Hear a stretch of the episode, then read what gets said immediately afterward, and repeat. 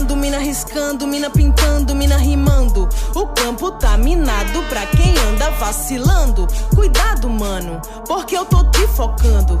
Se eu mirar num preconceito, você vai sofrer. Sinta liga, sinto clap, sinto peso do Nordeste. Várias minas que dominam, do mic até o cap. Eu vou chegar chegando com meu pensamento insano. Não dou back to back pra fingidores de malandro. Fala galera, beleza? Quem tá falando com vocês é o Pedro trazendo pra vocês mais um HQ Sem Roteiro Podcast, podcast de quadrinhos aqui da rede Iradex de Produções Associadas. Tô enferrujadaço, faz tempo que eu não gravo HQ Sem Roteiro, mas não tem nada melhor do que voltar a gravar alguma coisa com uma pessoa que você já conhece há muito tempo, como é o caso de hoje. Vou conversar hoje com a Thaís Gualberto. Oi Thaís, tudo bem? Olá, tudo bom? Thaís que participou de um HQ Sem Roteiro há muito tempo atrás sobre a presença dos quadrinistas em eventos. Tu lembra, Thaís? Isso, eu participei de dois já. Caramba, agora me ajuda pra lembrar qual foi o outro, que eu não lembro. Foi o do Políticas? Foi o do Políticas. Foi, foi, foi, isso. Você, a Dani, a Carol e a. Aline. Aline, isso. Desculpa, gente, a minha memória é péssima, porque, enfim, muitos, muitos podcasts, muitos HQ esse roteiro. Que bom que deu tudo certo. E que a gente tá aqui de novo pra gravar nosso terceiro, então você já pode pedir música aqui no HQ esse roteiro, tá bom, Thaís? Inclusive, agradeço muito porque foi Thaís que me indicou uma banda chamada Totonho e os Cabra, que até hoje eu ouço violentamente, assim. Muito obrigado. Maravilhoso, doutor. Thaís, vamos lá. Por que, que a gente está aqui hoje? A gente está aqui hoje para falar sobre a tua produção de um projeto que está no Catarse enquanto a gente está gravando e no dia que a gente está lançando isso aqui, na reta final desse projeto, que é o segundo volume da Olga, as tuas tirinhas, que enfim, tu vai falar um pouco mais sobre elas daqui a pouco, ok? Mas, primeiro, eu gostaria de conversar contigo sobre a pergunta que eu faço para todos os convidados que passam aqui pelo HQ esse roteiro, que são quadrinistas. E acho eu que não tive a oportunidade de fazer essa pergunta para você nas vezes em que nós gravamos anteriormente. A pergunta é: Thaís, como é que tudo começou? Antes de você se tornar a Thaís quadrinista, acredito eu que você era a Thaís leitora de quadrinhos. Ou não? Como é que foi a tua trajetória como quadrinista, desde os, do, do- da primeira leitura de quadrinhos até você dizer, ok, é isso aqui que eu vou fazer da minha, na minha vida? Ah, os quadrinhos foram muito importantes para minha vida de leitora, né? Porque eu aprendi a ler muito rápido, porque eu tinha muita revistinha aqui, principalmente muita turma da Mônica. E eu tava doida para aprender a ler para ler aquelas revistinhas, né, dos meus irmãos. Eu era a filha mais nova. Então começou assim, né, lendo as, os gibis da turma da Mônica. Ainda na infância eu é, experimentei, né, fazer os meus próprios quadrinhos. Eu sempre gostei de, de, de me arriscar aí, né, nas artes, gostava de escrever e desenhar. E eu fiz um, uma série, de, de- uma série não, né, uma, uma revistinha, um gibizinho, que o, traço era super, assim, aquela cópia da Turma da feitinho mesmo, e, e o nome do, do, do personagem era Bago. Eu pegava, eu não sei de onde eu tirei esse nome, mas enfim. É, aí foi minha primeira experiência como quadrinista, né, assim, na infância.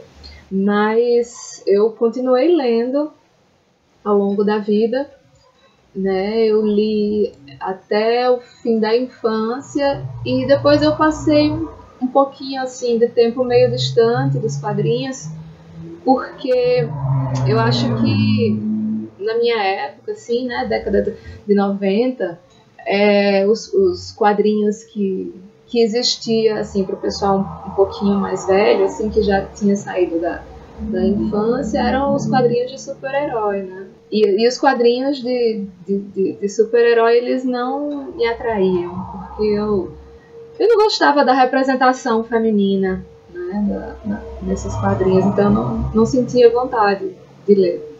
Eu voltei a ler quadrinhos realmente depois que eu passei a consumir anime, mangá, por volta dos anos 2000, começo dos anos 2000, na verdade. Eu tinha, eu tive o privilégio de ter em casa um, um canal chamado Locomotion, que eu acho que até hoje deve ter sido o canal que passou assim as melhores, melhor diversidade de, de animes na, na TV brasileira, muita coisa boa. E a partir daí eu passei a, a me interessar novamente, né, pelos mangás me interessar a voltar a desenhar Então, assim, meus 14, 15 anos, eu voltei a, a desenhar. Cheguei até a fazer algumas, algumas tirinhas, assim, poucas. Não fiz nem 10 tirinhas. E eu fazia, é, enfim, no papel mesmo, né?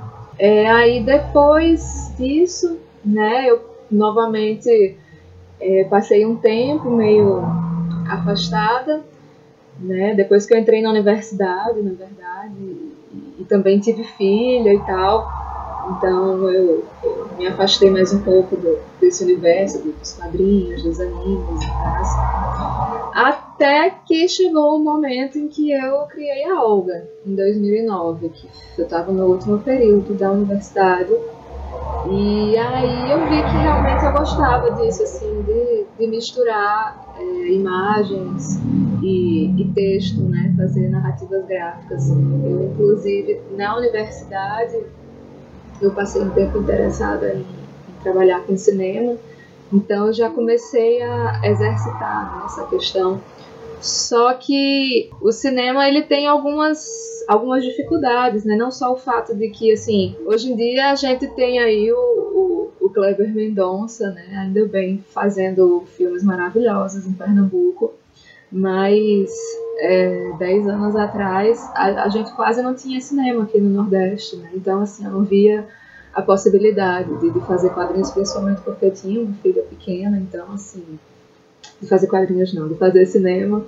Então eu, é, quando eu terminei o curso, quando eu estava no fim do curso, eu, eu, percebi que eu podia trabalhar a, as imagens e, e, as narrativas sozinha, né? Que o, o, cinema exige que você esteja com um, grupo tal. E, e eu, eu, como eu sou uma pessoa que que eu tenho muito problema de depender dos outros, eu gosto de fazer as coisas sozinha, então fazer quadrinhos, fazer tirinhas acabou que, que deu muito certo para mim, né? E é curioso que, assim, eu hoje em dia tô é, tentando me voltar um pouco mais a, a escrever roteiros mais longos e, e buscar outras pessoas para ilustrar as minhas histórias, para eu poder ir além do, do que eu tenho feito atualmente.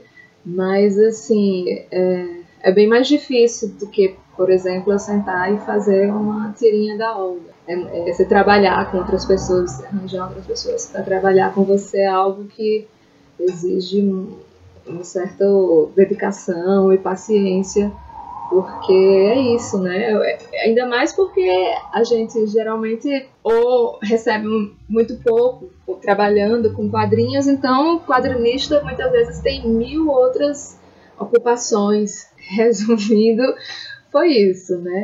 Foram os quadrinhos da Turma da Mônica, depois os mangás, até chegar a Olga, que, que foi quem realmente iniciou a minha vida de quadrinista, de fato. É, eu acho isso muito interessante que você falou sobre a influência que os animes tiveram sobre você para você se tornar uma quadrinista.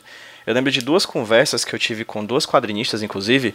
Uma delas, a Gabi Love Love Six, né? Da Garota Siririca e a Gabriela Guilherme, que também é da Paraíba, né? Ela é cuiabana, mas mora na, mora na Paraíba, em que ela fala, a, a Gabi fala que a influência dela para construir os quadrinhos dela de jornalismo em quadrinhos, o, os primeiros desenhos dela eram quadrinhos do Batman. Ela tentava redesenhar os quadrinhos do Batman, enquanto a Gabi Love Love Six me falou que a, a influência dela inicial para começar a desenhar foi tipo Pokémon. E eu acho sempre muito fascinante quando fala sobre quadrinhos autorais brasileiros e independentes, como a gente tem, a gente parte dessa referência globalizada, né? Que nem você e os mangás, para depois achar teu traço e fazer o que tu faz, né? Eu, inclusive, eu tenho uma teoria, não é nada que eu tenha estudado, nem nada. Não sei nem se alguém chegou a estudar esse assunto, mas eu acredito que a, a, a chegada maciça de, de, de, mangás, principalmente de mangás com, com protagonistas femininas, né? Porque é, os primeiros mangás da, da JBC e, e da Conrad eram muito é, voltados para histórias com protagonistas masculinos, né? Mas depois a JBC, a Panini, a própria Conrad passaram a trazer também histórias com protagonistas femininas. Eu acho que isso fez muita diferença no surgimento de, de, de, novas quadrinistas mulheres no Brasil, porque assim, se você prestar atenção nisso, é, o casa muito bem assim que a maioria das, das quadrinistas no Brasil tem 30 anos para baixo. Porque é justamente isso, é, é, é pessoal que, que nessa época, assim, do começo dos anos 2000, estava nessa fase da adolescência.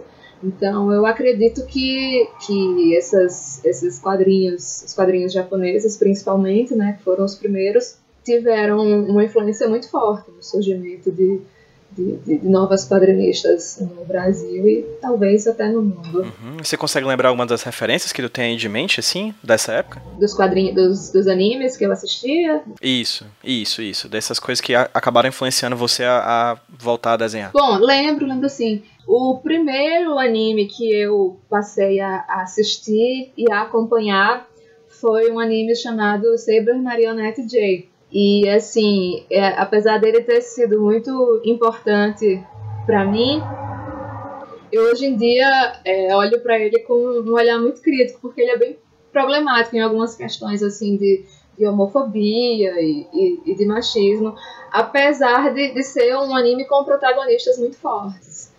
E eu, inclusive, me identifiquei muito com uma das, das personagens desse anime, né? Eu na época usava o Mirk e o, o meu nick principal no Mirk, eu, eu tinha várias personalidades, eu usava muitos nicks, mas o principal era justamente o da Bloodberry, né, que era uma personagem assim mais a mais forte, mais ousada, digamos assim, entre as personagens.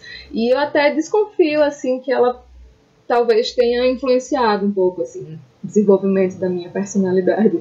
Mas assim, além de Saber Marionette, né, que é um, um anime assim que eu, eu, eu guardo esse carinho, né, mas que eu, eu reconheço assim que ele tem várias questões problemáticas. Eu também gostava muito de Evangelion, né, que eu assisti. Eu tinha, eu, eu me identificava muito porque era ah, eu tinha a mesma idade dos protagonistas na época, eu tinha 14 anos. E aí depois eu fui assistindo outros, né? Acho que o meu favorito desses era Cowboy Bebop. Não só por ter uma história muito interessante, mas também uma trilha sonora maravilhosa. E, e, e, eu fico muito triste assim que eu vejo as pessoas falando de animes hoje em dia e quase ninguém fala de Cowboy Bebop, porque realmente foi uma das melhores produções em, em anime que eu assisti nessa época. A Olga veio antes, inclusive, do teu trabalho que tu fez com quadrinhos entoados, confere? Sim, sim, bem antes. Certo, então vamos falar primeiro da Olga, depois a gente fala sobre o teu trabalho em relação à produção desses eventos na Paraíba, né? Inclusive, seu nome é muito elogiado como uma pessoa que fez muito pelo quadrinho da Paraíba e eu gostaria bastante de falar sobre essa cena fervilhante que existe na cidade, da, na cidade de João Pessoa, né? Mas antes, vamos falar sobre a Olga, certo? Olga, a sexóloga. 10 anos atrás. Você tinha quantos anos há 10 anos atrás? Você estava no último ano da faculdade que você tinha falado? É, 2009. Então, se eu tenho 33, eu tinha 23. Por que criar a Olga? De onde ela veio? Quais as influências dela? Por que uma sexóloga? A Olga. Bom, eu sempre fui uma pessoa que gostou de conversar sobre sexo com as minhas amigas. E eu acho que isso fez muito bem pra gente. Eu acho que as pessoas deviam conversar mais sobre sexo pra para enfim terem menos grilos, menos frustrações, né, nessa nessa seara da vida. Foi meio que natural, né, mas assim é, eu eu estava numa fase de transição da minha vida, onde eu estava terminando a universidade, tinha me, me separado do pai da minha filha pequena naquele ano, e aí é, muita coisa nova estava acontecendo e, e, e muita coisa se passava pela minha cabeça e eu comecei a, a, a, pensar né, sobre as relações, sobre os tabus, sobre, enfim, os, os problemas que a gente tinha, né, as hipocrisias. E eu achei que, que seria legal começar a falar sobre isso. É, como eu já tinha tido uma experiência fazendo tirinhas na adolescência, eu já eu tinha na memória o fato assim de, de que assim eu naquela época eu não eu desenhava no papel, e fiz grafite, cobria com caneta, mas eu não não tinha, enfim, não tinha um material legal para desenhar, não tinha muito conhecimento de técnicas para desenho e acabava assim que eu demorava muito fazendo e no fim eu nem gostava, eu não achava que o resultado ficava legal, né? A arte final não ficava legal. E aí, quando eu comecei a pensar em fazer essas tirinhas da Olga, né, foi assim, na verdade não foi nem algo planejado, né, meio que aconteceu naturalmente. Mas eu comecei a pensar nessa minha experiência do passado e pensar o que, é que poderia ser feito diferente. Então, assim, eu me lembrei muito de, de, de figuras como é, o Enfio, né? me lembrei também da, das tirinhas do Luiz Fernando Veríssimo, e comecei a, a, a me lembrar né, dessas, dessas produções que eu conhecia que tinham traço muito simples e que eu achei que talvez para mim o melhor fosse é, buscar algo nesse sentido. Então eu resolvi desenhar diretamente no computador com o mouse e utilizando traços muito simples, né, para que eu conseguisse fazer esse desenho no mouse de uma forma assim que ficasse mais ou menos harmônica. Eu comecei, eu fiz a primeira em novembro de 2009, né? Fiz poucas tirinhas em 2009, em 2010 que eu realmente comecei a, a produzir bastante. E aí eu percebi que, que esse tipo de produção realmente permitia que eu é, fizesse tirinhas com, com frequência, né? Eu fazia muitas, muitas tirinhas e à medida que o tempo foi passando, então eu fui é, modificando uma coisa aqui ali, né? Comprei uma mesinha digitalizadora para desenho, então o traço da Olga já melhorou um pouco mais. Quando eu, eu fui trabalhar na, na Folha de São Paulo, uh, eu senti a necessidade de, de poder desenhar independente de onde eu estivesse, porque eu tinha que ter uma produção diária. Então eu comprei um tablet o que também já, já deu um, um outro, uma outra modificada no traço né, da, da Olga. E ela chegou ao ponto que ela está hoje, né? Com, com esse traço, assim, que ainda é um traço simples, mas é, já é bem mais detalhado do que as primeiras tirinhas dela. Então, assim, eu não, não, não planejei, assim, não, não, o nome da Olga, assim, me veio muito naturalmente pela sonoridade, né, do nome Olga ser semelhante à, à palavra sexóloga.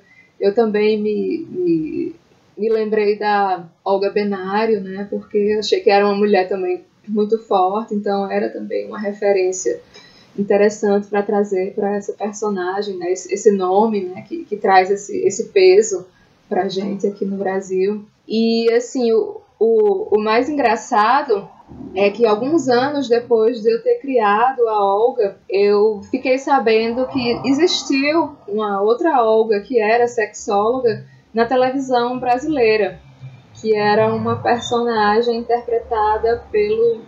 Eu não me lembro exatamente o nome do autor, acho que era Patrício Bispo, Patrício Bispo, uma coisa assim que era Olga Del Volga, que era também uma sexóloga. Eu nunca tive acesso a, a, ao conteúdo da, da, dela, porque ela foi, quando eu fui pesquisar, descobri que ela surgiu, no, acho que no ano que eu nasci, em 85. Então não, não tinha nada na, internet para eu conhecer. Mas, mas foi isso, foi, foi algo bem assim. Ela foi se. Ela foi nascendo e se desenvolvendo ao longo do tempo né, naturalmente. Não, não foi algo assim realmente que eu planejei, tanto que assim, eu nunca tive essa preocupação de, de fazer tirinhas no, no período X, Y e tal. Só assim, do ano passado para cá que eu tenho uma data certa para postar as tirinhas, porque eu criei um, um financiamento recorrente, né, para o pessoal que quiser apoiar o meu trabalho. Mas foi basicamente isso. Foi assim que a Olga nasceu e se desenvolveu. Certo. Você falou aí que com o passar do tempo o traço dela foi se modificando pelas melhorias que você foi conseguindo em questão de equipamento, né? Por mais que seja sempre um traço simples, com o passar do equipamento você acabou melhorando aqui e ali algumas questões da produção e consequentemente da personagem, não é isso? Isso. Mas você acha que em 10 anos, assim, eu sei, eu, eu praticamente sou muito fascinado por personagens que duram eras, assim, tipo os os super-heróis que duram 80 anos, ou a Turma da Mônica que dura aí seus 50, 60 anos, eu fico fascinado pelas mudanças conceituais dos personagens, né? Porque eles não, não, eles não se mudam no, somente visualmente, mas também em conceito. Você acredita que algo, ou teve alguma mudança no decorrer desses 10 anos? Porque ela trata de sexo, trata de feminismo, e acredito que quando ela trata de sexo e de feminismo, ela trata também das suas questões como autora com esses temas, não é isso? É, você acha que elas, ela modificou no passado desses 10 anos? Assim como você também se modificou? Sim, sim, nós mudamos muito. Assim como o nosso país mudou muito, né? A discussão de questões políticas mudou muito nesse período. Eu, quando eu, eu criei as, as primeiras tirinhas da Olga, a intenção era basicamente falar sobre sexo. Tanto que, assim, é, apesar da Olga ser uma sexóloga, é, existia muito pouco dessa preocupação de trazer o lado da sexóloga em si nas tirinhas da Olga, né? Geralmente eram, era ela se, se relacionando com outras pessoas. É, no começo, inclusive, eram, ela se relacionava só com homens, né? Depois eu passei a, a inserir outros tipos de relacionamento, porque eu achei que a Olga não, não seria uma, uma não combinava com a Olga, por exemplo, ser uma personagem heterossexual. Então, passei a acrescentar isso, né? É, de vez em quando ela aparece com mulheres também. E, o primeiro livro da Olga, ele, ele é, é, bem semelhante nessa, nessa questão dessa temática, né? Que vai muito nesse sentido dela, nas relações dela, né? E aí eu trazia muita coisa que acontecia comigo, muita coisa que acontecia com as minhas amigas. E aí com o passar do tempo, eu fui, digamos que aprendendo mais, né, essas questões de, de militância, porque eu eu sempre fui feminista, né? Eu sou filha de, de, de uma mulher feminista, então eu sempre tive isso na minha formação mas eu nunca tive com quem conversar sobre isso. Eu não tinha nenhuma amiga feminista. Eu estava muito limitada dentro da, do meu feminismo liberal, que era a única coisa que eu conhecia. Então, assim, a partir do, do, do crescimento do, do, Facebook, por exemplo, na, no, no Brasil, começou a, a uma, uma ebulição de, de, discussões né, sobre questões de, de racismo, de, de machismo, de homofobia, muito dentro do, dos grupos. E eu aprendi muito nesses grupos, né, sobre, por exemplo, o feminismo interseccional. E aí eu passei a me preocupar ainda mais com o que eu falava nas tirinhas da Olga, né? Eu estou sempre revisitando o, o, que eu crio para para ver se, se eu realmente é, concordo com aquilo que eu falei alguns anos atrás. Por exemplo, tem tirinhas no primeiro livro que se eu fosse republicar eu não ia querer colocar, porque eu não, não acho mais interessante ter esse tipo de produção. Uma outra coisa que, que mudou ao longo do tempo foi que eu é, inseri tons de cinza né, nas tirinhas da Olga, apesar de eu não achar que não, não dava para colocar a Olga como uma tirinha colorida, porque não ia ter nada a ver com a linguagem dela. Mas por outro lado, se eu mantivesse só aquele, aquele traço, né, é, seria como se todas as personagens das tirinhas fossem brancas. Então eu passei a colocar tons de cinza na pele, na roupa, para criar essa diferenciação e assim trazer questões de outras vivências, né, de, de sexualidade, então deixar algo menos heteronormativa. Então, é, aos poucos eu fui me, me, me lapidando nessas questões e eu acho que uma das coisas que, que me fez, digamos, me preocupar mais né, com as questões do, dos discursos nas tirinhas da Olga foi justamente quando eu comecei a publicar na Folha de São Paulo, porque, como diria o tio Ben, com grandes poderes vem grandes responsabilidades. Então, eu estava publicando para muito mais gente do que eu publicava antigamente. Então, eu passei a me preocupar muito mais, a querer pesquisar muito mais, a querer trazer muito mais informações é, ricas a respeito da, das questões de principalmente de sexualidade, né, que no começo era muito focado nisso, mas aí depois eu passei a transitar sobre vários outros temas, né, sobre política, sobre racismo, sobre a criação de, de crianças. E aí eu tento é, equilibrar né, a, a, a, o lado sexóloga da Olga com essas outras questões que, que, que, que, assim, depois de 10 anos a gente tem que expandir, né? Tem que criar outras coisas, outras formas de, de abordar os temas para não, não ficar só batendo na mesma tecla repetitivamente. Show de bola. Você falou de duas coisas ali que eu quero tratar cada um no seu momento. Primeiro você lançou um livro da OG, depois você publicou a Olga na Folha de São Paulo, não é isso? Isso. Tá, então vamos seguir cronologicamente. O primeiro livro, quando é que, foi, que ele foi lançado? Como ele foi lançado? Também foi como financiamento coletivo, já que você está fazendo o segundo como financiamento. Em que momento da sua produção, em que época o primeiro livro da Olga, a coletânea de tirinhas da primeira, da, do primeiro livro da Olga, foi feito? A gente que é quadrinista independente, muitas vezes se foca muito nos eventos, né, para produzir as nossas publicações. Então eu, eu vislumbrei o FIC de 2015 para levar essa produção, né? Esse, esse, livro da Olga. Ela estava fazendo seis anos. Eu na época eu, eu trabalhava já no, na Fundação Espaço Cultural da Paraíba, né? Eu morava com a minha mãe na época, então eu tinha não tinha muitos, muitos gastos, então conseguia fazer uma, uma poupança. Eu sou uma pessoa que gosta muito de poupar. Então eu sempre tinha uma reserva que rolava imprimir os meus quadrinhos. Então eu imprimi dois quadrinhos é, de forma por conta própria, né, que foi a, a Olga para o FIC de 2015 e em 2018 eu imprimi o meu quadrinho infantil Maritati e os Universos também com, com o meu próprio dinheiro, né, que estava guardado na poupança. Porque eu, eu sou uma pessoa que detesta pedir favor. Então, assim, é muito. Eu me sinto. Eu sinto que eu fico incomodando as pessoas, sabe? Quando eu fico pedindo para elas apoiarem o meu projeto de financiamento coletivo. E assim, eu fico muito angustiada com essa coisa de ai, tem gente apoiando, não tem, tem gente divulgando, não tem. Então, assim, sempre que possível, eu prefiro fazer as coisas assim do meu jeito, precisando o mínimo possível depender de outras pessoas para alcançar os meus objetivos.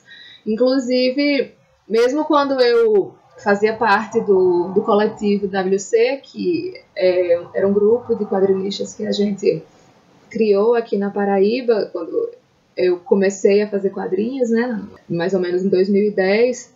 A gente lançou duas revistas e essas duas revistas que a gente lançou foram produzidas também com, com grana só dos, dos próprios quadrinistas, né? A gente fez uma vaquinha e fez uma tiragem para produzir isso. Então, a, esse livro da Olga agora, a gente tentou, a gente fez o, o, financiamento coletivo da revista Sanitário 3, que a gente queria fazer uma revista colorida e tal, não sei o quê. E acabou que não deu certo, a gente até hoje não publicou essa revista, ela está pronta, diagramada, mas nunca foi publicada. E aí eu tinha prometido para mim mesma que eu nunca mais ia me meter nessa história de financiamento coletivo. Mas aí é isso, né? A Olga fez 10 anos, quer dizer, tá fazendo 10 anos agora, esse fim do ano. Eu ainda tentei é, conseguir publicar ela por meio de editora, mas não aconteceu, não consegui. Então eu fui atrás de, de fazer por conta própria, né? Acabou que eu, no final do ano passado, comecei um, um MBA em Book Publishing e um dos trabalhos desse desse MBA no fim do curso é justamente a produção de um livro. Então eu me juntei com, com outras três mulheres da turma, né, a Débora Echeverria, da editora Cubizac de Recife, a Júlia Brito, do, Porto Alegre, e a Viviane Rodrigues, do Rio de Janeiro. E aí a gente está fazendo junto esse, esse trabalho né? Elas estão estão junto comigo. Então, assim, eu tenho essa, essa equipe que está é bem legal porque é diferente, né? Você fazer o primeiro livro foi tudo da minha cabeça, né? Eu assim mostrei para alguns amigos mais para ver a questão de revisão e tal. Mas aí foi bem legal essa experiência de estar tá fazendo com outras pessoas. Mas assim, não é, é, apesar da Débora ter uma editora, não é não é aquele esquema, né, da editora publicar o livro, bancar. Então a gente abriu esse financiamento coletivo para justamente conseguir financiar a, a, a, produção do livro, porque hoje em dia sou uma mulher desempregada que não mora mais na casa da mãe, então não tem a menor condição de eu é, tirar do próprio bolso esse, essa impressão desse livro, ainda mais hoje em dia que tá assim aumentou absurdamente os, os preços da gráfica. A gente olhava os, os orçamentos antigos que a gente tinha e olhava os orçamentos que a gente tinha esse ano e não fazia sentido porque que aquele livro estava tão caro. Inclusive, é, eu queria que, que o preço de capa do, do, do, livro da Olga fosse um pouco mais baixo. Até pela, por essa questão, né, de que na crise todo mundo está com pouco dinheiro e tal. A gente, enfim, a gente teve que deixar pelo valor de 50 reais mesmo, que foi o mínimo que deu para fazer. Mas é isso, é a primeira vez que eu faço um catarse e assim, eu, a gente optou por fazer uma campanha só de 43 dias, e aí esses dias estão sendo uma montanha russa de emoções. Tem dia que eu tô lá em cima, tem dia que eu tô lá embaixo, e, e é bem. É, para uma pessoa como eu, assim, que é meio ansiosa e que tem um pouco de, de, problemas de, de, autoestima, digamos assim, e isso de estar tá no financiamento coletivo realmente é algo muito penoso. Mas vamos lá, a gente tem que, que, que passar por essas coisas às vezes, e, se é isso que, que eu preciso para viabilizar né, aí esse livro de, de 10 anos da Olga, a gente passa por isso, porque não, não posso deixar passar em branco essa data. Perfeitamente. Outra experiência que você falou aí antes da publicação do livro é que você, antes de falar sobre a publicação do livro, é que você também publicou a Olga durante um certo tempo na Folha de São Paulo, né? Como é que foi essa experiência? Como é que você conseguiu isso? Como é que foi o, o tempo que você passou por lá? Como é que foi sair? Como é que foi esse processo, esse momento, esse tempo que você passou produzindo a Olga para um dos jornais, quiçá o jornal de maior veiculação do Brasil atualmente. Foi algo bem inusitado. Eu tinha acabado de produzir o livro da Olga, né? O livro foi lançado em novembro e o convite para entrar no jornal veio em abril, maio. Eu comecei a publicar em maio. De que ano, perdão? De que ano? Ah, é, é 2016. Tá. Publiquei lá em 2016. E aí foi uma conexão, assim, bem interessante, porque a minha mãe tem uma amiga cuja filha trabalha dentro do jornal Folha de São Paulo. E aí ela presenteou essa amiga com um livro e essa amiga dela é, mostrou o livro para a filha, né? E, e, aí a filha dela, que é, é a Fernanda Giulietti, que trabalha lá na, no Caderno Ilustrada. Ela gostou muito do livro e, assim, eu tive a sorte, né, é, é, de estar tá com esse livro pronto no momento em que o, o Angeli estava para sair do, do jornal, né, que ele estava parando de fazer as tirinhas diárias. Então, nesse processo de, de selecionar outros quadrinistas, o meu livro chegou lá no jornal e acabou que eu fui chamada. Eu não sabia nem que, que existia essa possibilidade. De repente eu recebi uma ligação dizendo que eu tinha sido escolhida para entrar na Folha no lugar do Angeli. E aí foi uma loucura, né? Porque, em primeiro lugar, eu, eu quase não estava mais fazendo tirinha da Olga. Depois que eu publiquei o livro, eu passei um tempo assim sem, sem fazer quase nenhuma tirinha da Olga porque a, a, minha produção tem essa característica assim de, de ser meio intermitente. Eu publico, aí é, passo, às vezes eu passo uns meses sem, sem publicar e depois eu volto, porque eu gostava mais de trabalhar a partir da minha inspiração do que a partir do, do de uma rotina específica, né? Era assim que eu gostava de produzir. Então eu tive que voltar a produzir tirinhas, né? E, e, e passar a produzir diariamente. Então foi bem é, louco, assim, ter que entrar nessa, nessa engrenagem né, de produzir tirinhas todos os dias. E como eu sou uma pessoa assim que tem uma certa ansiedade, eu comecei a, a pirar em algumas coisas, assim, Porque, inclusive, eu entrei numa. Quando estava começando esse furacão que a gente está vivendo hoje, né? Eu entrei no momento do golpe sofrido pela Dilma. Eu, eu, tive dois, dois, dois momentos muito curiosos enquanto eu publicava na Folha, assim, que, por exemplo, o primeiro momento é, eu fiquei assim. Fiquei com um pouco de, de medo, assim, sabe? Pô, mas será que eu posso fazer as tirinhas que eu fazia antes dentro do jornal? Porque é isso, né? Eu falava de, de sexo, falava de drogas, de uma forma um tanto quanto escrachada, muitas vezes. E assim, eu ficava naquela assim, ai, mas será que eu posso? Será que eu não posso? Apesar do pessoal lá sempre ter me dado assim, carta branca, ninguém nunca fez qualquer tipo de, de inferência sobre a minha produção. Mas eu mesma assim tinha os meus grilos.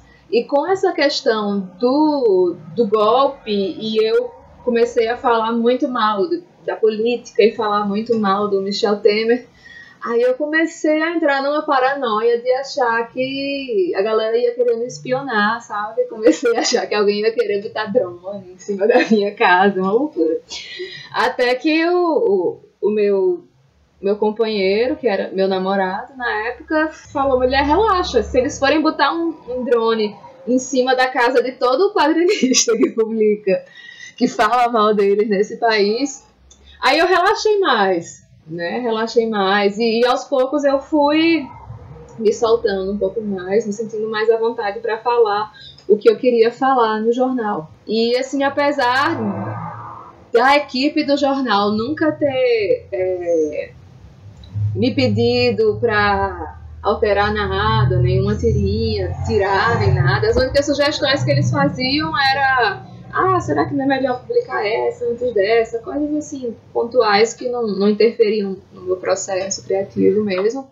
Mas, apesar dessa liberdade que eu tinha no jornal, as minhas tirinhas incomodavam muito alguns dos leitores da Folha. E aí, em algum momento, eles recebiam muitas mensagens e a, a Ombudsman fez um, um texto né, falando sobre, sobre essa questão do fato dos, dos leitores é, estarem muito incomodados com as minhas tirinhas e do Adão e Turros Garay, porque eram as tirinhas que tinham mais conteúdo sexual no jornal, né? E, e aí o, o é, é, enfim, eles fizeram uma, uma pequena entrevista comigo e com o Adão pra gente falar sobre isso. A resposta do jornal foi justamente que o jornal não é para criança, né? Foi realmente uma a resposta, a melhor resposta para se dar, porque assim, essa coisa das pessoas acharem que histórias em quadrinhos tem que ser para criança, né? Por que, que a história em quadrinho é para criança? O jornal todinho é para adulto, mas o quadrinho vai ser para criança, né? É uma coisa assim muito muito louca, né? Como se o, assim, Cara, eles realmente levantaram essa questão, tipo de que quadrinho é coisa de criança, era essa a questão? É, teve muitos leitores que diziam que não podiam que não podiam mais mostrar a página de tirinhas para os filhos por causa dos meus quadrinhos e dos quadrinhos do Adão. Que atrasado. Pensamento velho, né? Pois é. Ah, mas aí acho que ainda deve ter muita gente com esse pensamento de que quadrinho é coisa para criança. Então, isso, isso rolou, de fato. Enfim, a pessoa pode comprar uma folha de São Paulo, a pessoa pode comprar um gibi pro filho, né? e como se, assim, como se o Angeli, por exemplo, que publicava antes de mim, produzisse quadrinho para criança, como se a Rebordosa fosse tirinha para criança, como se os escrotinhos fossem tirinha para criança, como se Bob Cuspe fosse tirinha para criança, Piratas do Tietê. E não é, né? Só que como é, a Olga e, e, e as tirinhas do Adão eram um pouco mais explícitas nessa questão de mostrar o sexo e, e, órgãos sexuais, mesmo que de forma muito cartunesca, aí isso incomodou mais os leitores, né? Você, você saiu depois de quanto tempo da Folha? Eu passei nove meses. Eu fiquei lá de maio de 2016 e, e saí no comecinho de janeiro de 2017. Certo, nove meses, que falou. Era produção diária? Diária. Eu só não publicava nas segundas-feiras. Mas foi um trabalho frenético, né? Foi, foi. Foi bem, é bem, bem intenso. E foi. E assim, eu achei bem. Foi bem desafiador para mim passar por isso, né? Porque isso não é. Não é nem. Além de eu ter outro emprego, né? Que não tinha nada. Assim, tinha a ver com histórias em quadrinhos, mas não era um emprego onde eu ficava sentada desenhando, né? era um emprego burocrático num órgão público. Então, assim, eu além de ter esse meu emprego, de ter, é, enfim, que cuidar da minha filha, que a guarda da minha filha era minha, o pai ficava com ela só no fim de semana, eu tinha, tinha que desenhar, né? Tirinho para cada dia. E ainda tinha a questão de criar, né? Porque não é só desenhar, a gente tem que criar. E às vezes criar dá mais trabalho. Então, assim, tinha dia que eu me sentava na frente do computador e tome ler notícia. Começava a ler notícia, é, lia fóruns sobre sexo para saber quais eram as, as questões que as pessoas tinham, né, os problemas. E, enfim, hoje em dia eu também, por exemplo, hoje em dia até, eu pesquiso até mais intensamente, mas também começou essa questão de, de trazer mais coisas do universo queer também, né, para essas questões sexuais da Olga, né, trazer pessoas com outras é, orientações e outras identidades. Então, é, era realmente um, um trabalho bem intenso. Foi um, um aprendizado, assim, muito bom para mim. Em alguns momentos eu, eu tive muita, muita dificuldade, assim. Inclusive, assim, eu tenho é, uma relação com as tirinhas que eu produzi enquanto eu estava na, na Folha, assim, de eu tenho tirinhas que eu gosto muito, tenho tirinhas que eu acho péssimas, porque é isso, né? Nesses altos e baixos é muito difícil, assim, a não ser que você seja tipo André Dahmer, assim, que é um gênio das tirinhas. É muito difícil você fazer tirinhas boas todos os dias. Perfeitamente. Você falou aí, Thaís, que você fazia também, enquanto estava produzindo essas tiras para a Folha de São Paulo, você tinha um trabalho burocrático em, uma, em um órgão público, né? Nesse órgão você fez muitos eventos voltados para quadrinhos. Você não necessariamente trabalhava somente nessa área, mas você acabou com essa certa influência dentro lá, trabalhando com isso e tudo mais, sendo uma pessoa responsável por criar uma certa, é, um certo espaço de divulgação e de discussão sobre histórias em quadrinhos na Paraíba, né? Fala um pouco mais sobre esse tempo que você pa participou desse órgão e sobre esse trabalho que você realizava produzindo eventos como, por exemplo, o Quadrinhos Entoados. Quando eu me formei, né, eu, eu estudava em Campina Grande, voltei depois para João Pessoa, e um ano depois, né, justamente em 2010, eu comecei a trabalhar na gestão né, do, do, governo, do governo da Paraíba, que estava começando naquele ano. É, então eu fiquei lá de 2010 até 2017, quando eu pedi demissão e me mudei para Chapada Diamantina. No começo eu trabalhava lá com editoração?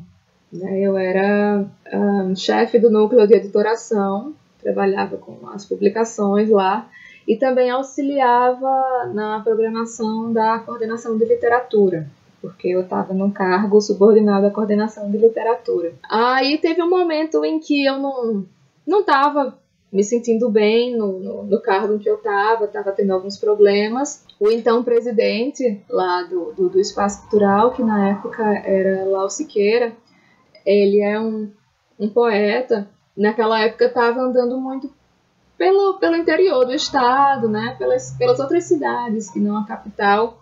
E ele percebeu o fascínio que as histórias em quadrinhos é, produziam, principalmente nas crianças. Né? E aí ele, ele sabia que eu era quadrinista e que as histórias em quadrinhos eram realmente o meu interesse e a minha paixão. Então ele fez tá, vamos criar então uma, um setor de quadrinhos aqui dentro da FUNESC. FUNESC é justamente a sigla né, da Fundação Espaço Cultural da Paraíba.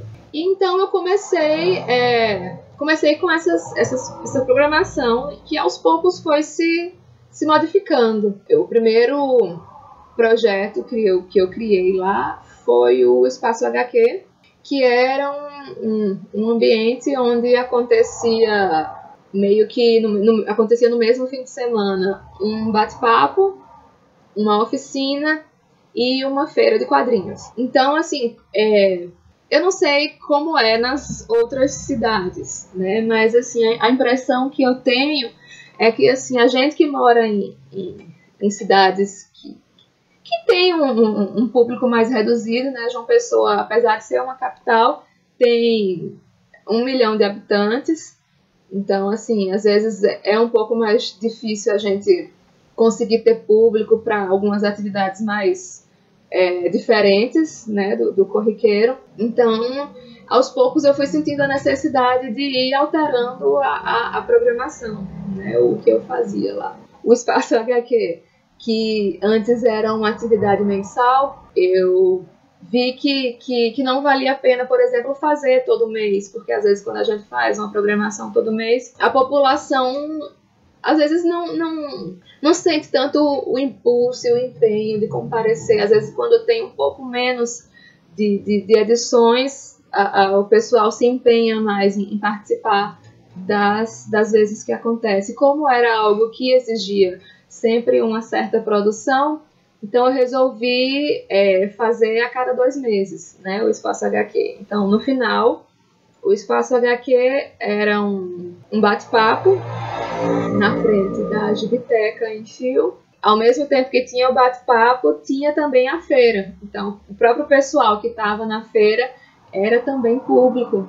desse bate-papo. Outra coisa que eu consegui é, realizar lá no, no, no, Espaço Cultural, que é uma das coisas que, que eu mais é, me sinto feliz de ter, ter conseguido, foi justamente trazer a Gibiteca em Fio de volta para o espaço cultural.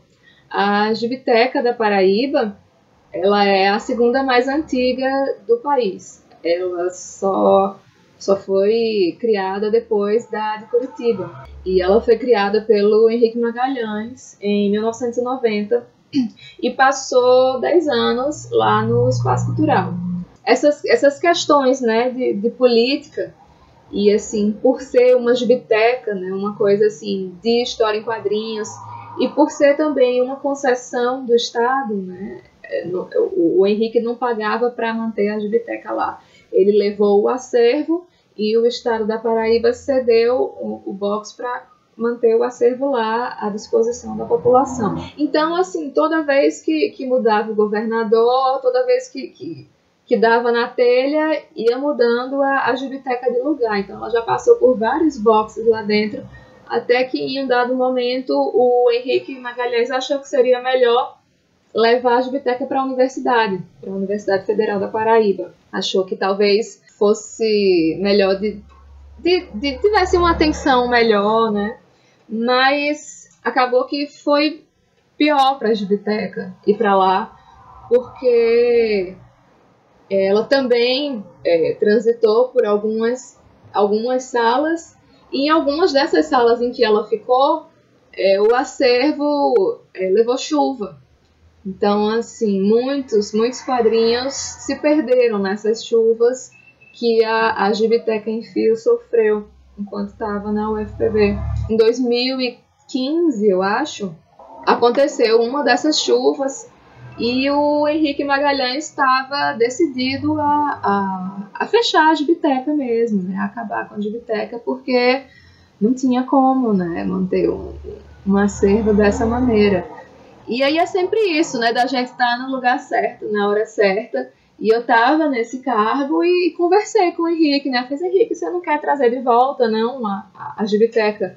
para o espaço cultural. E aí ele topou, né, a, a, presidente do espaço cultural na época, que era Márcia Lucena. Ela também gostou da ideia, topou. E em 2015, a Gibiteca em Fio voltou para o espaço cultural. E no mesmo ano que teve a, inauguração, a reinauguração né, da Gibiteca em Fio, também aconteceu o primeiro Quadrinhos Entoados que é o, o Encontro Regional sobre Histórias em Quadrinhos, que foi um evento que eu criei é, pensando em gerar uma interação entre os, os quadrinistas do Nordeste, porque é muito difícil para gente ter que estar tá sempre se deslocando né, para São Paulo, para Curitiba, para Belo Horizonte, para participar dos eventos, e, enfim.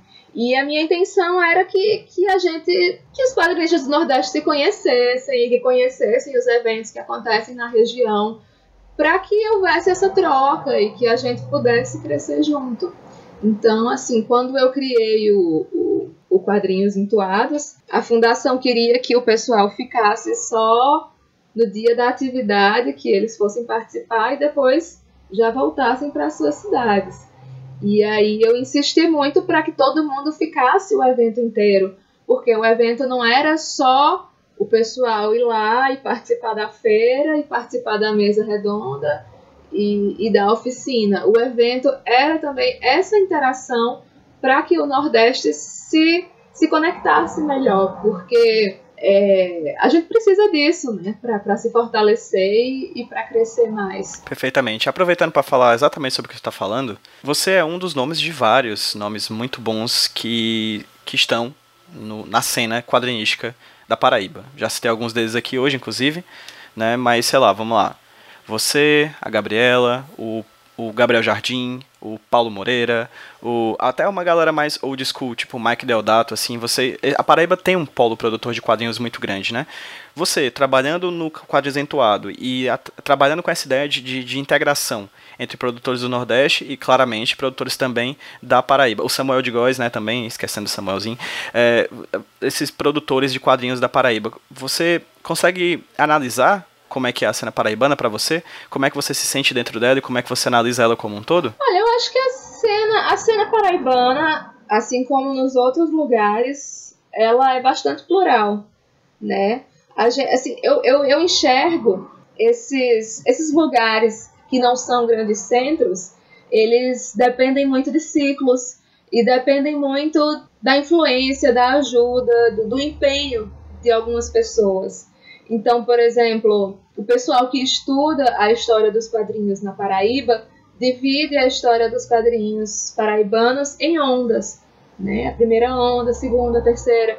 Então, por exemplo, a primeira onda surgiu quando Deodato Borges, o pai de Mike Deodato Jr., é, criou o primeiro suplemento para histórias em quadrinhos num jornal paraibano. E aí surgiram, é, surgiu a primeira leva, né? O Deodato Borges é considerado o primeiro quadrinista paraibano, e, e, e essa porta que ele abriu fez com que surgisse a primeira leva de quadrinistas paraibanos, entre os quais estão o Henrique Magalhães, que eu já mencionei, que é autor de uma série de tirinhas chamada Maria, que é uma personagem muito importante aqui da Paraíba e que infelizmente é muito pouco conhecida. E assim, esse, isso faz parte né, de, de, de ser nordestino, você tá sempre produzindo coisas que, que não são nordestino, mas isso, né, ele tá fora dos, dos grandes centros, assim, de você produzir algo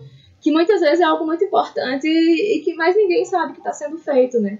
Então, se você acha legal a Olga ter 10 anos, a, Maria tem mais de 40 anos. E a Maria é talvez a primeira personagem lésbica de tirinhas brasileiras. Talvez seja o primeiro beijo lésbico em tirinhas brasileiras. Então, assim, para quem não conhece a, Maria do Henrique Magalhães, eu recomendo, vale muito a pena. É, tem também o, o, por exemplo, o próprio o, o Emi Ribeiro, que assim é um, um quadrinho que realmente não não faz o meu estilo, mas ele tem a sua importância dentro da, da história do quadrinho paraibano. Né? Ele incentivou muita gente, ele foi um, um, um fanzineiro muito ativo. E aí a gente tem outras ondas depois, né? Por exemplo, o próprio Mike Deodato Jr. também foi muito importante para influenciar esse surgimento de novos quadrinistas na Paraíba. Então tem também uma produção de, de, de quadrinhos, de quadrinhos, de, de, tem, tem desenhistas, tem coloristas, tem é, roteiristas aqui na Paraíba que foram totalmente influenciados pelo Mike Deodato. Então ele é muito importante para essa, essa, esse nicho né, de, de, de, de pessoal que produz quadrinhos é, de super-heróis. E, e aí é isso. O, o Henrique Magalhães, posteriormente, também, quando criou a Gibiteca em Fio, na década de 90, também influenciou muita gente. O, o, o Samuel de Góes frequentava a Gibiteca, nessa primeira fase da Gibiteca, no espaço cultural. O Chico também frequentava a Gibiteca. Então, assim, esses, esses momentos específicos na história fazem a diferença. Eu aprendi com os meus pais a gente que está aqui nesses lugares mais periféricos do país, a gente não.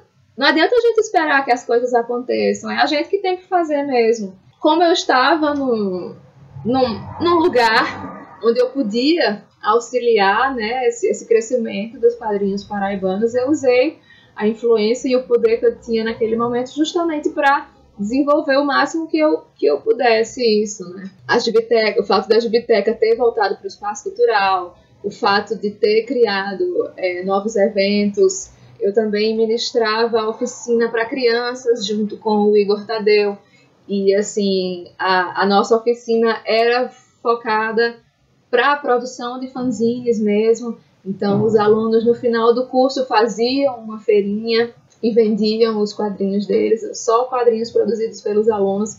E assim, eu tenho muito orgulho desses, desses, dessas produções, sabe, desses meus alunos, porque tem algumas coisas lá que são assim muito incríveis. É, eu tive um, um dos meus alunos, um dos alunos da gente, era um, um garoto de, acho que ele tinha oito anos.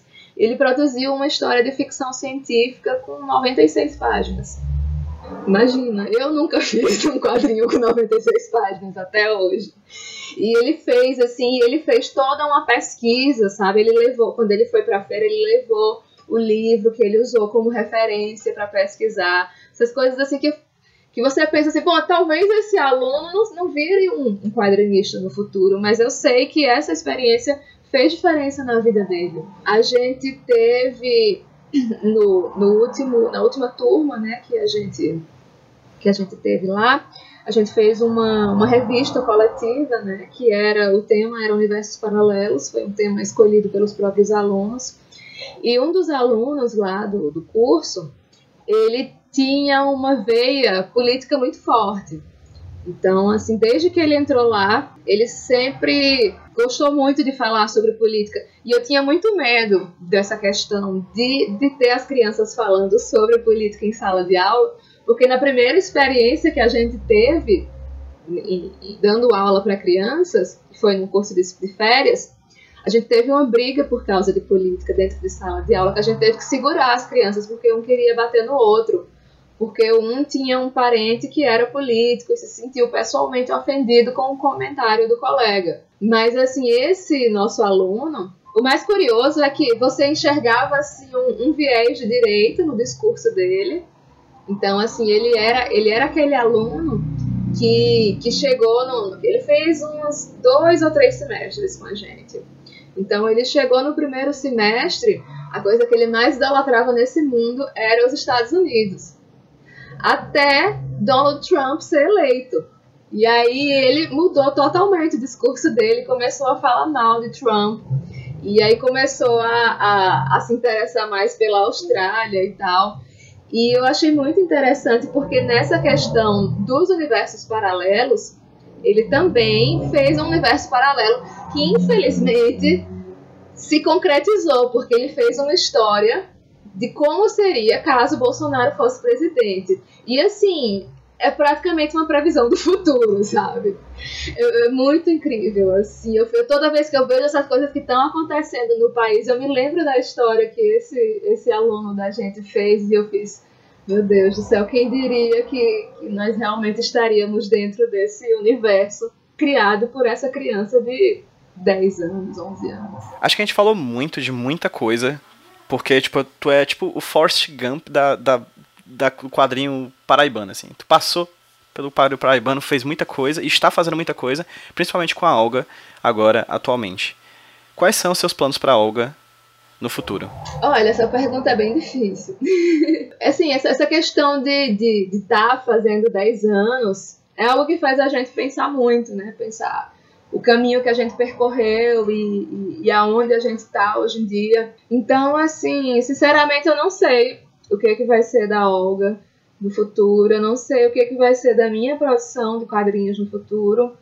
Eu tô vendo aí o que, que acontece esse ano, né? Tô vendo como é que vai ser essa, essa recepção de, de tirinha de, do, do livro, né? Eu tô indo para CCXP no final do ano vou levar o livro para lá também. Apesar de eu achar muito incrível eu ter conseguido passar 10 anos produzindo as tirinhas da Olga, eu não não, não quero assim é, continuar fazendo as tirinhas para sempre só por fazer. Eu quero continuar fazendo as tirinhas da Olga enquanto eu achar que faz sentido eu produzir isso.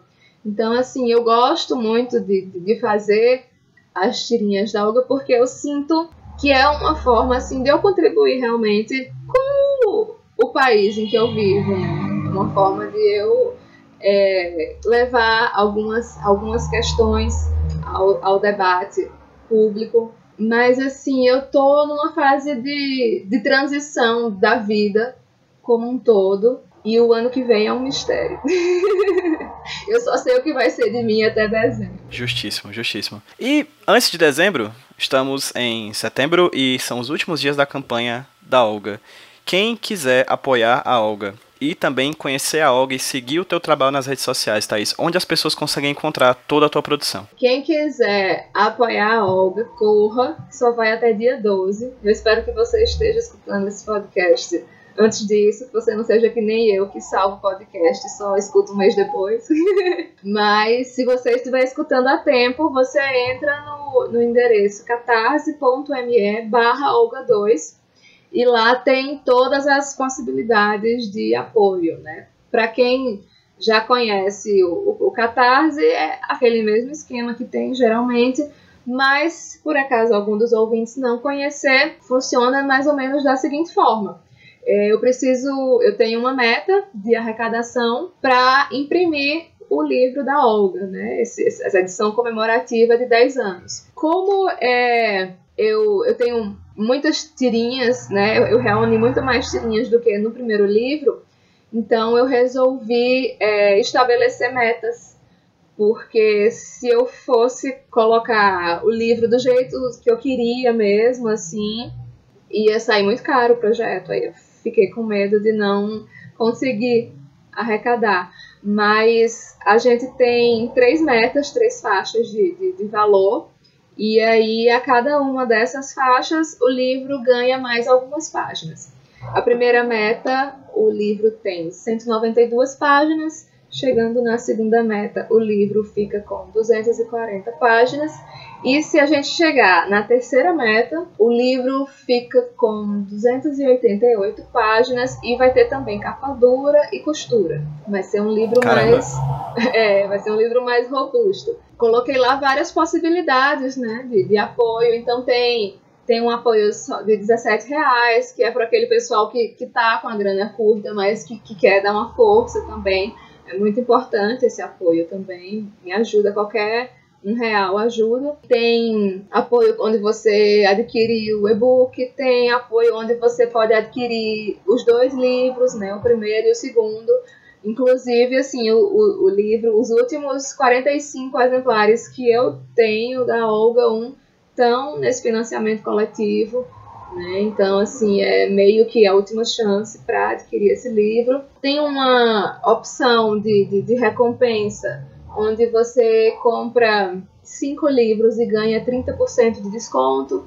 Então é bom para quem quer dar de presente, é, é bom também para quem tem alguma livraria ou gibiteria pequena, né, que, que permite fazer esse tipo de compra no, no sistema. Você pode escolher como você quer apoiar e a campanha, ela é uma campanha flex. Então, assim, a gente atualmente ainda não, não bateu 100% da primeira meta, mas mesmo assim o livro vai sair, mesmo se a gente não bater 100%. O livro vai sair, eu só vou buscar outras possibilidades. Então, assim, se não bater a meta, por exemplo, talvez o livro saia só com 100 exemplares, né? Mas vai sair de todo jeito e todo mundo que, que apoiou, que, que apoiou para receber o, o, livro ou qualquer outro material, é, é certeza que vai receber independente da quantia arrecadada. Para quem quiser conhecer o meu trabalho, além do, do, financiamento coletivo e além da Olga também, porque eu já produzi algumas coisas é, diferentes da Olga, tem o meu site, né,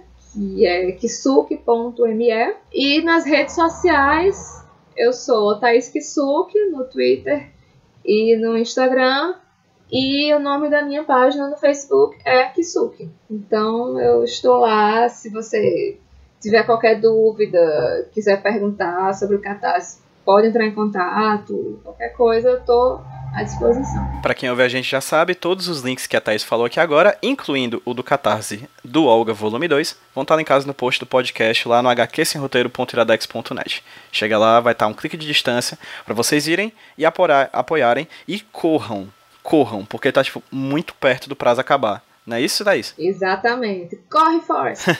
Chega lá, apoia rapidinho e já garanta, já garante seu exemplar, porque como a Thaís muito bem falou, foi uma campanha flex, então quem apoiou vai ter ponto, né? Não é aquelas campanhas de tudo ou nada. Quem apoiar já vai garantir o exemplar. É isso, gente. Thaís. Querida, eu não tenho como agradecer, de verdade, o papo que a gente teve aqui agora. É sempre um prazer enorme falar contigo nessas loucuras de evento que a gente falou agora, né? De você fazendo quadrinhos entoado e eu fazendo alguns eventos aqui em Fortaleza. Foi onde eu te conheci pessoalmente, em uma Geek Expo que, que eu organizei em, acho que em 2000 e, acho que 2016, talvez, também, não lembro.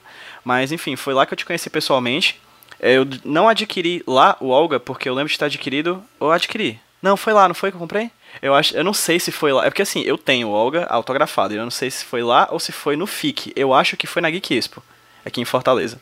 Mas enfim, foi um prazer te conhecer pessoalmente e infelizmente não te encontrei de novo de, é, de lá pra cá, mas espero encontrá-la você em breve pra gente poder papear mais, porque é sempre um prazer enorme conversar contigo no HQ Sem Roteiro e fora dele.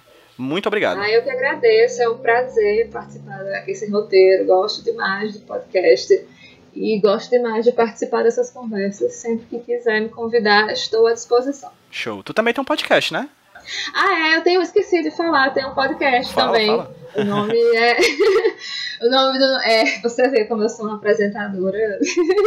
é, o nome do nosso podcast é Formação de Quadrilha. É um podcast que eu criei junto com os meus parceiros de quadrilha, que é um grupo onde eu tô junto com outros quadrinistas da Paraíba, né? O nosso grupo de apoio. e a gente fala lá sobre histórias em quadrinhos de forma geral. A gente tenta trazer algumas discussões é, um pouco diferentes, né? Trazer o nosso ponto de vista. Então, se quiser dar uma escutada, a gente é, não, não tá conseguindo assim publicar todos os meses, mas a gente está tá tentando, estamos nos empenhando. E estamos no Twitter também, né? Podcast FDQ, então Estamos em todas as, as quase todas as plataformas. Se quiser seguir a gente lá no, no, no seu agregador de podcasts, é só procurar que a gente está lá. E em breve está saindo aí um episódio com muitos quadrinistas da minha terra, Paraíba. Show de bola! É isso, gente. Muito obrigado para quem ouviu o HQ Sem Roteiro dessa semana. Muito obrigado a Thaís. Muito obrigado a todo mundo. E, repito, vão lá no hqsemroteiro.iradex.net e procura os links para poder apoiar o Olga Volume 2. Muito obrigado a vocês que ouviram. Muito obrigado a Thaís. E Thaís, vamos dar um tchauzinho pra quem tá ouvindo a gente no 3, 2, 1. Tchau, Tchau, galera. Eu tinha tudo para ser feliz. Segundo grau completo, curso de datilografia uma passagem de ônibus para outro lugar do país. Porque ela não me quis. O que, que eu posso fazer? O que, o que, o que? Eu tinha tudo para ser feliz. Segundo grau completo, curso de datilografia, uma passagem de ônibus para outro lugar do país. Porque ela não me quis. O que, que eu posso fazer? O que, o que, o que? Saquinho de bolinha na carreira, pula sempre eu comer pro bode e tomar banho de açude. Fui tirar o grude, yeah! Saquinho de bolinha na carreira, pula sempre eu comer pro bode e tomar banho de açude. Fui buscar o groove. Se eu quero soltar pipa, ela diz que o céu é seu. Se eu encontrar algo na rua, ela fala que perdeu. Se eu invento uma comida, ela diz que já comeu. Mas é bonita e gostosa, tem mais moral do que eu, que tinha tudo para ser feliz. Segundo grau completo, curso de datilografia, uma passagem de ônibus para outro lugar do país. Porque ela não me quis. O que, que eu posso fazer? O que, o que, o que? Eu tinha tudo para ser feliz. Segundo grau completo curso de datilografia, uma passagem de ônibus para outro lugar do país. Porque ela não quis. O que, que eu posso fazer? O que, o que, o que? de bolinha na carreira, pula que eu com medo do bode. Fui tomar banho de açude, fui tirar o grude. Bolinha na carreira, pula que eu com medo do bode. Fui tomar banho de açude, bolinha na carreira, pula eu com medo do bode. Fui tomar banho de açude, fui tirar o grude. Saquinho de bolinha na carreira, pula eu com medo do bode. Fui tomar banho de açude fui buscar o groove. Bela, acha que a vida tá mais bela depois do computador. Também acha que a favela desde esse dia mudou. Foi uma prestação suada, seu Isaías pagou.